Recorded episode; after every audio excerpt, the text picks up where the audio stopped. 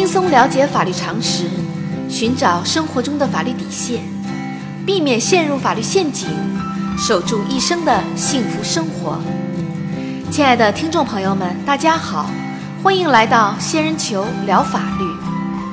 今天的话题是：离婚不是儿戏，在什么情况下法院才会判决离婚？随着社会的发展和观念的改变，离婚不再是一件让人难以启齿的事情。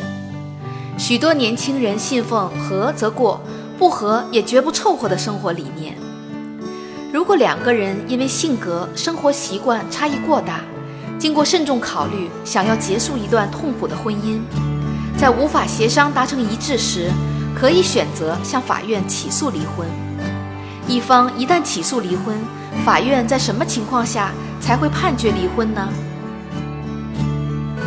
根据司法案例，二零一三年十月，二十四岁的小明大学毕业后一直没有找到满意的工作，后来通过网络聊天认识了在大城市打拼多年的小美。小美比小明大十二岁，两人聊得十分投机，而且小美答应可以帮他找一份称心如意的工作。几个月后，小明前去投奔小美，并一直居住在小美家里。小美对小明的生活照顾得无微不至。经过半年的共同生活，两人产生感情，于二零一四年五月一日登记结婚。随着时间的推移，婚姻刚开始的激情慢慢褪去，两人因性格差异过大，不断为家庭琐事争吵。二零一六年九月。小明以两人性格不合、年龄差距太大为由，向法院起诉离婚。小美则坚决不同意离婚。对于小明的离婚请求，法院会支持吗？仙人球特别提示：对于小明的离婚请求，法院不会支持。法律规定，法院审理离婚案件，应当首先进行调解。如果双方感情的确已经破裂，调解无效的。应当允许离婚。法院判决离婚的唯一标准是看双方感情是否已经破裂，而不是看另一方是否同意离婚。如果法院认为两人的感情没有达到破裂的程度，即使调解无效，也不会判决离婚。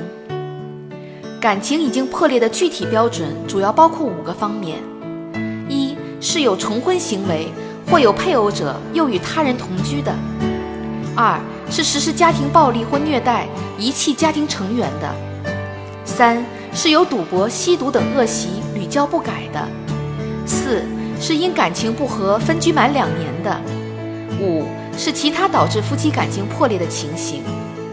双方有上述情形之一的，经过调解无效的，应当允许离婚。同时，法律规定，如果夫妻一方被宣告失踪的，另一方提出离婚的，应当准许。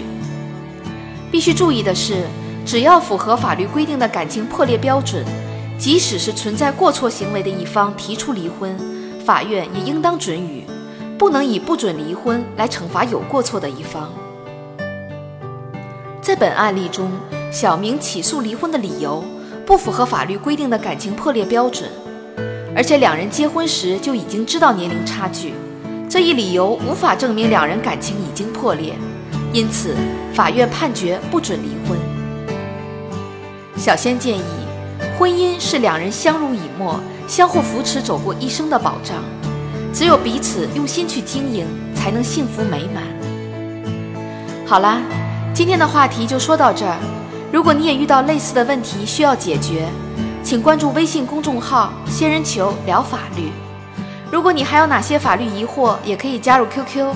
三三八三六九二六六七留言，小仙会选取有共性的话题做专题解答。欢迎明晚八点继续收听仙人球聊法律。